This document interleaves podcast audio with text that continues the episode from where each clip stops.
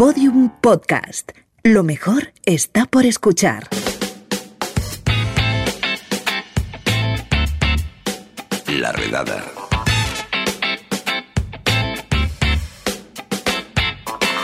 Personajes con historia. Y no necesariamente buena. Buenas, Víctor, ¿qué tal? Buenas, Lucía, mucho tiempo, ¿eh? Y además aquí en vivo y en directo, te vivo tengo en en, directo, claro, en la el gente no lo estudio. sabe, pero estoy aquí a nada, a la distancia de seguridad del COVID solo. Sí, sí, estupendo. Bueno, estrenamos temporada contigo, porque nos gusta estrenar la temporada con historias macabras, así que cuéntanos, ¿a quién nos traes hoy? Pues hoy ah, vamos a ir a uno de nuestros periodos favoritos, que es el Imperio Romano, y vamos a buscar a uno de los emperadores que, que, bueno, estaba un poco más mal de la chaveta, que fue el emperador ah, Cómodo, ah, que fue un emperador que seguramente muchos de nuestros oyentes vieron en la película de, no recuerdo exactamente qué año, de, De Gladiator. Crowe, Gladiator, sí. Claro, eh, a él le interpretaba eh, Joaquín Phoenix, ¿no? Co- Correcto. ¿Lucharías conmigo? ¿Por qué no? ¿Crees que tengo miedo? Creo que has tenido miedo toda tu vida. Y no como Máximo el Invencible, que no conoce el temor.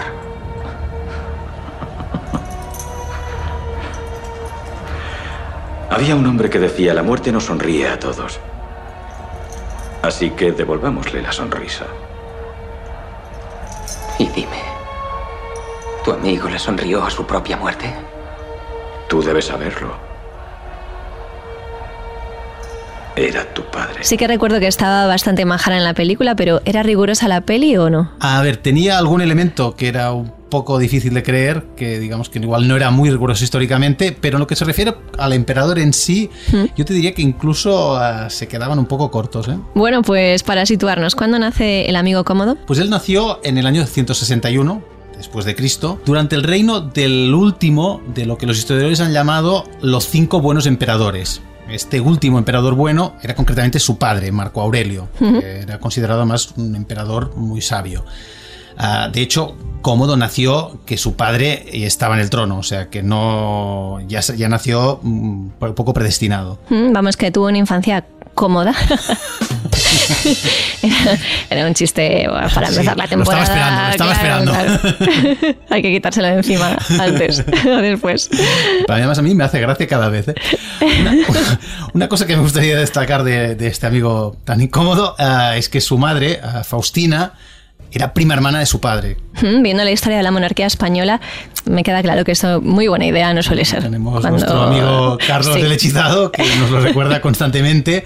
Pero aún así ah, tuvieron ah, dos niños y seis niñas más. O sea que para ellos no tenían ningún reparo, siendo primos, en tener lo máximo descendencia posible. Mm, O sea que cómodo tuvo competencia. Ah, pues no. Ah, y en este caso no fue lo típico que te esperarías que él se cargara a sus hermanos, siendo un poco más mayor.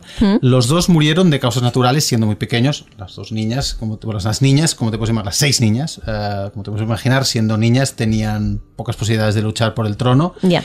Ah, ellas sí que sobrevivieron y una de ellas, Lu- Lucila, no, no Lucía, ah, llegó a ser emperatriz porque su padre la casó con su hermanastro, que fue durante un tiempo coemperador de Marco Aurelio. No sé si ha quedado claro eso. ¿eh? Sí, más o menos. Lucilla es como cuando me ponen mal en correo, ¿sabes? Ah, mira, Que- Así que la casó con su tío, ¿no? Sí, Aunque, correcto. aunque no carnal, en este caso no, No, lo porque era. era hermanastro, claro. ¿Y cómodo que hacía mientras? Pues de niño, por lo que leo en las crónicas, era normalito. O sea, no lo puedo saber del cierto. Aunque, claro, la infancia dura poco cuando eres, estás predestinado a ser heredero imperial.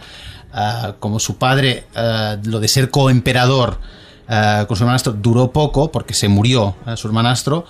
Cuando Cómodo tuvo 15 años, lo pusieron a él a compartir el trono imperial. O sea, entonces pasó él a ser el coemperador con 15 añitos. Con 15 años, mala edad, ¿eh? Para que te den poder absoluto. Sí, yo- edad complicada. Sí, me llegan a poner a mí, no hubiese ido bien tampoco. ¿eh? En el caso de, de Cómodo, si se le subió la cabeza, lo disimuló, al menos en primera instancia.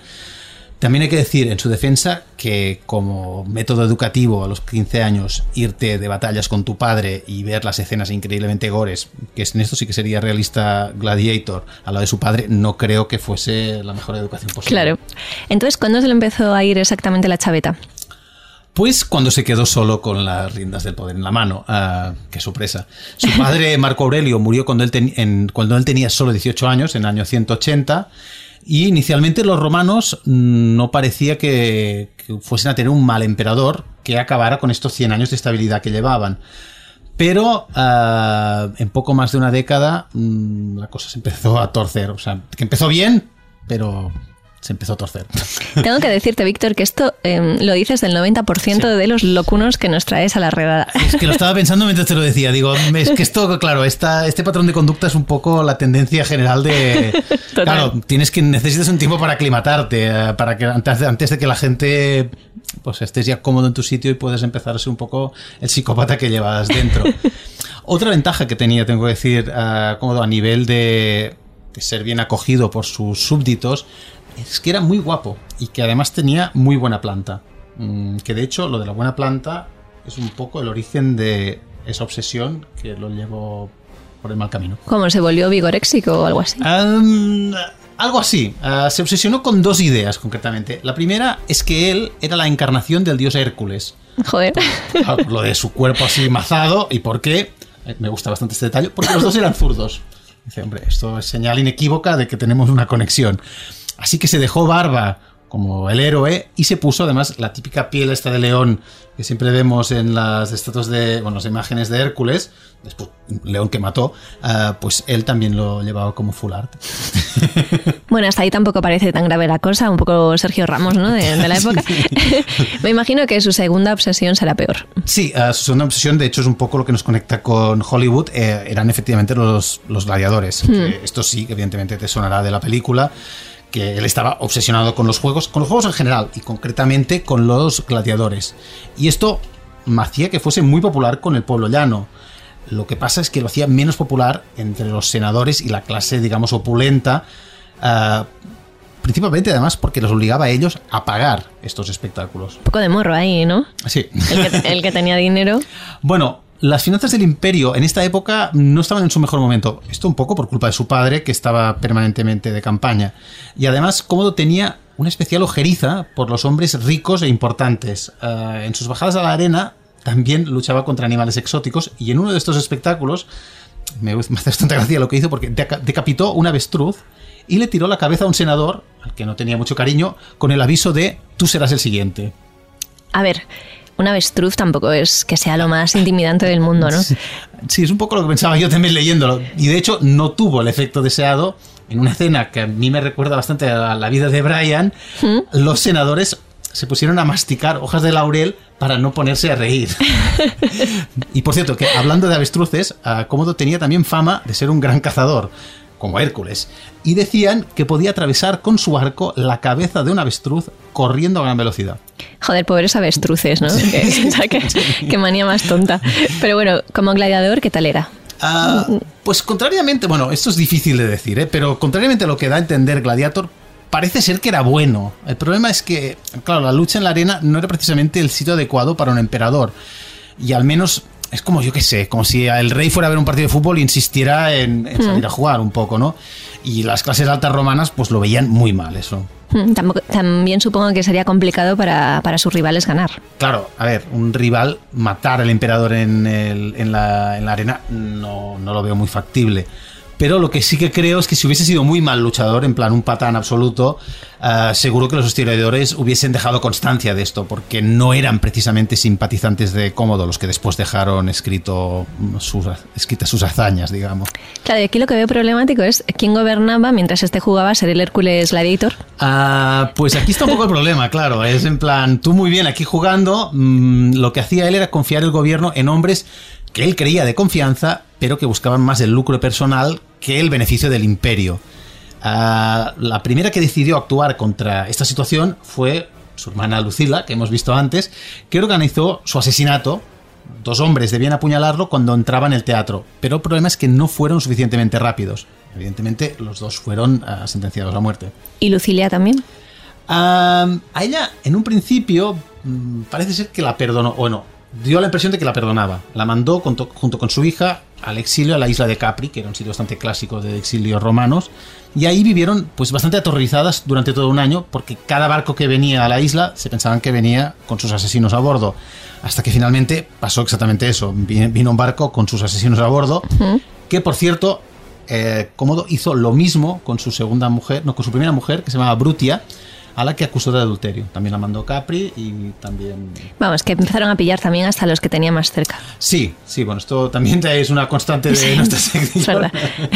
a, a partir de este momento, además, se le puso en la cabeza que, también otro clásico, de que tenía enemigos por todas partes, y mandó ejecutar a gente de forma muy indiscriminada, aunque, como he dicho antes, con especial predilección por los que tenían los que tenían también dinero que, que se podía llevar el... Sí, las clases altas. Claro, sí, sí, un poco sí. ¿Y con todo esto que tenía montado, no volvieron a intentar asesinarlo?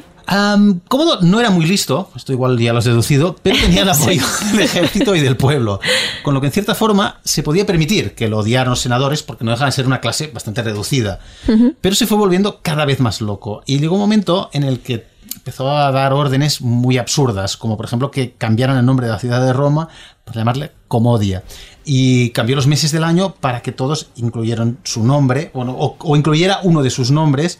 Incluso ordenó que los ciudadanos se cambiaran el nombre para incluir el suyo. Bueno, aquí ya se le, se le fue del todo. Supongo Ajá. que aquí los ciudadanos dirían, pues mira, yo no quiero llamarme Pedra o o Felipa o lo que fuera, ¿no? Sí, Pedra Sánchez.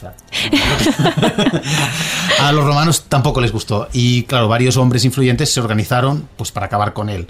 Primero lo intentaron usando su amante, que se llamaba Marcia, pero el emperador resulta que vomitó el veneno que ella le había puesto en la comida. Pero los conspiradores no perdieron el tiempo, bastante, muy poco después de esto, le encargaron a su compañero de lucha, que se llamaba Narciso, que se ocupara del, del emperador gladiador y este no falló, lo estranguló en un sitio muy emblemático, los baños romanos.